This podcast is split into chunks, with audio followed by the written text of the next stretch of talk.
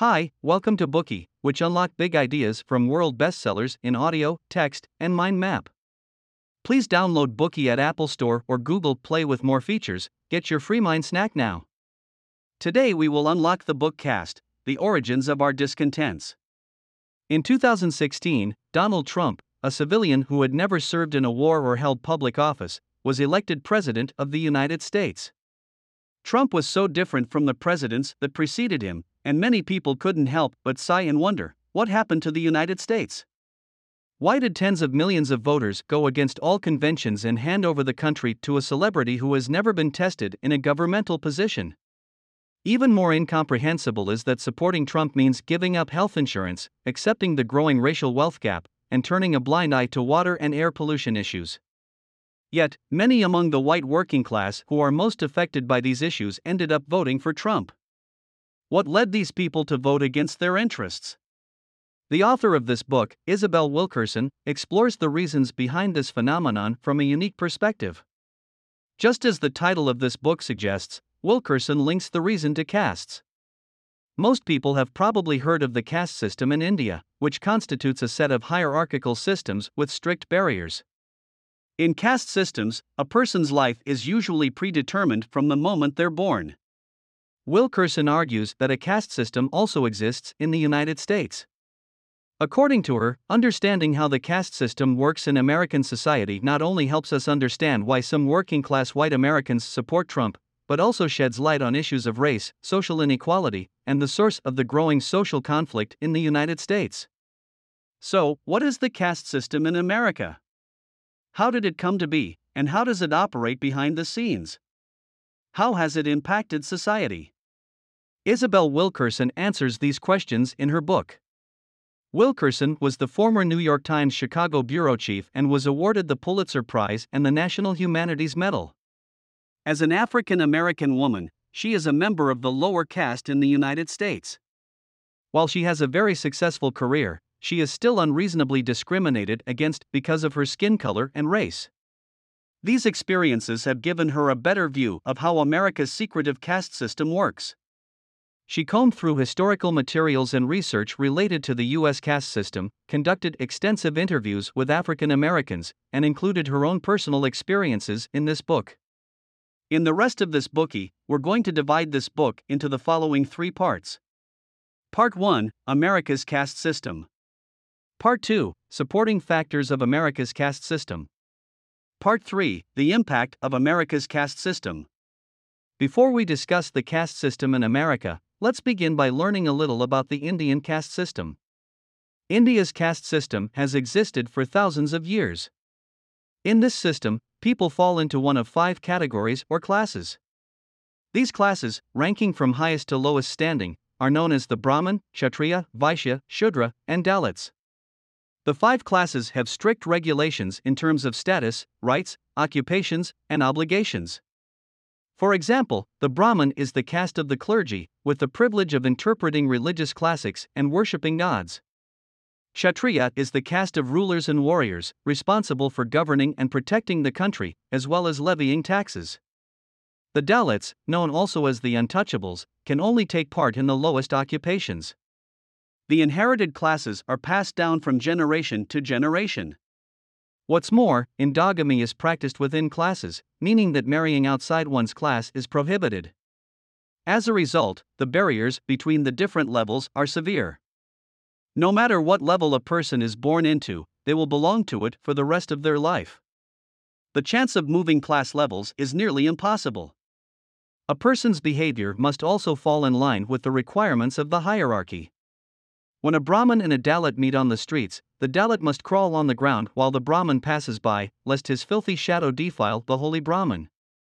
After learning this, you're probably thinking that there's no way such a system exists in America. On the surface, it may appear your thinking is correct. However, Wilkerson points out that at the core of the caste system exists a hierarchical system, which sets the presumed supremacy of one group against the presumed inferiority of other groups and decides whether a person deserves certain respect, status, honor, privileges, or resources based on his position in the hierarchy.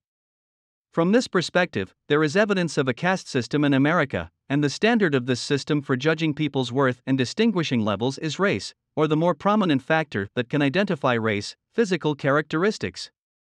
In other words, the American caste system is a hierarchical system based on racial differences. In this system, white Americans occupy the top level and represent the dominant, upper caste. African Americans are at the bottom, or the subordinate caste, while Asians and Latinos constitute the middle caste. However, there is no scientific basis for dividing people and judging them based on their race. As geneticist J. Craig Venter said, race is a social concept, not a scientific one. He alludes to the analysis of the human genome, which found that all humans are 99.9% genetically identical. The idea of race was, in fact, the deliberate creation of an exploiting class seeking to maintain and defend its privileges against what was profitably regarded as an inferior caste, said anthropologist Ashley Montagu. Likewise, American ideas of race and the caste system are tools created by a group of people to manipulate others. Next, we'll explore how the American caste system was created. We can trace its origins back to 1619. In August of that year, a Dutch soldier brought two dozen Africans to what is now Virginia. These Africans were purchased by the British and soon forced to the bottom of the emerging caste system that was created by Europeans to enslave Africans. During that time, the British had just colonized the New World and desperately needed a large amount of cheap and compliant labor to develop the land. The Africans were the best candidates, as they were immune to the infectious diseases of the Europeans and more dependable than the native inhabitants who commonly died of infectious diseases. They possessed the agricultural experience that the British lacked, having already grown sugarcane, rice, and cotton in their homelands. In addition, they were disciplined and worked well together to get the job done. For these reasons, European colonists soon realized that without the Africans and the skills they brought with them, their colonization would fail. So, to use this labor more efficiently, they created a caste system and the enslaved Africans landed at the bottom of the hierarchy, owned by the colonizers. The transatlantic slave trade existed legally in the United States for 246 years, from 1619 to 1865. During this time, slavery was a manifestation of the caste system. African Americans were treated inhumanly.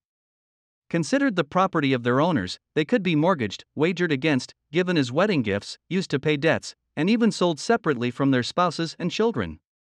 Slave owners would often abuse their slaves within their homes. Slaves were commonly whipped, raped, branded, and some were even castrated by their owners. Even more, as profit making tools for their owners, they were forced to endure high intensity labor. For example, in South Carolina in 1740, an African American slave had to work 15 hours a day from March to September and 14 hours a day from September to March. Despite the high intensity nature of their work, access to food was minimal, and many lived on only a peck of corn a week, which is equivalent to approximately 8.81 dry liters. Some were even allowed to eat meat only once a year. After the American Revolution, abolitionist laws and sentiments gradually spread across the northern states, but the southern states remained steadfast in their defense of slavery and attempted to spread slavery into the newly established West. Slavery was not abolished until 1865, when the southern states of the U.S. were defeated by the North in the Civil War. However, the oppression of African Americans has not stopped, and the caste system continues to persist in this country. In 1877, the federal government withdrew from the South out of political compromise. Whites in the South had since vented their bitterness over their defeat, in some instances renewing torture and violence against them. They also enacted a complex array of laws that further oppressed their former slaves and used pseudoscience like racial hygiene as justification for their constructed hierarchies. With the formation of a caste between whites and blacks, every new immigrant to the United States had to find their place within the country's hierarchy. Many immigrants were Germans, Irish, or Russians from Europe, Yoruba or Yu from Africa, and Japanese or Chinese from Asia. However, after coming to the United States, they found themselves subjected to a new system of classification. European immigrants quickly abandoned their given names, accents, and customs they brought from their native lands to hide their racial identity and fit into the dominant white caste. To gain acceptance, they must also join the ranks of the opposing lower castes. African immigrants were stripped of their Yoruba, Yu, and Akan identities, becoming black members of the lower castes. Immigrants from Asia and Latin America found their place outside the white and black polarities, forming the middle caste. African Americans slowly began to gain their rights after the civil rights movement of the 1960s. This movement guaranteed that laws were enacted to protect African Americans and laws related to segregation were repealed. But, does that mean America's caste system is gone? The answer is far from it. The American caste system still operates behind the scenes. People may no longer be allowed to publicly declare their dislike of black Americans, but the caste system still presents itself in people's minds, behaviors, and habits. For example, in an upscale suburban neighborhood, an African American woman knocking on the door of a white home was mistaken for a dry cleaner picking up clothes rather than a neighbor. Similarly, there have been cases where white guests at a party will assume a black or brown guest is a waiter and ask to be served by them. An African American Academy Award winner is accused of being a thief at a fancy deli. Even worse, a police officer broke black NBA star Thabo Sefolosha's leg outside a nightclub because of so called disorderly conduct. Or, when a white man has the urge to wash their hands after they shake a black man's hand, even though his mind tells him the urge is wrong. Each of these examples shows us that the caste system is still stubbornly lurking in American society, continuing to shape people's attitudes and behaviors. With that, we conclude part 1. According to the book, we learned that the American caste system is a hierarchy based on racial differences that were created by Western Europeans in the 17th century to further enslave African tribespeople and develop colonies. From 1619 to 1865, slavery was a manifestation of the caste system. Even after the abolition of slavery, the caste system endured, and even to this day, the caste system operates behind the scenes. Today, we are just sharing limited content. To unlock more key insights of world class bestseller, please download our app. Just search for Bookey at Apple Store or Google Play. Get your free mind snack now. Dir hat dieser Podcast gefallen? Dann klicke jetzt auf Abonnieren und empfehle ihn weiter. Bleib immer auf dem Laufenden und folge uns bei Twitter, Instagram und Facebook. Mehr Podcasts findest du auf meinpodcast.de.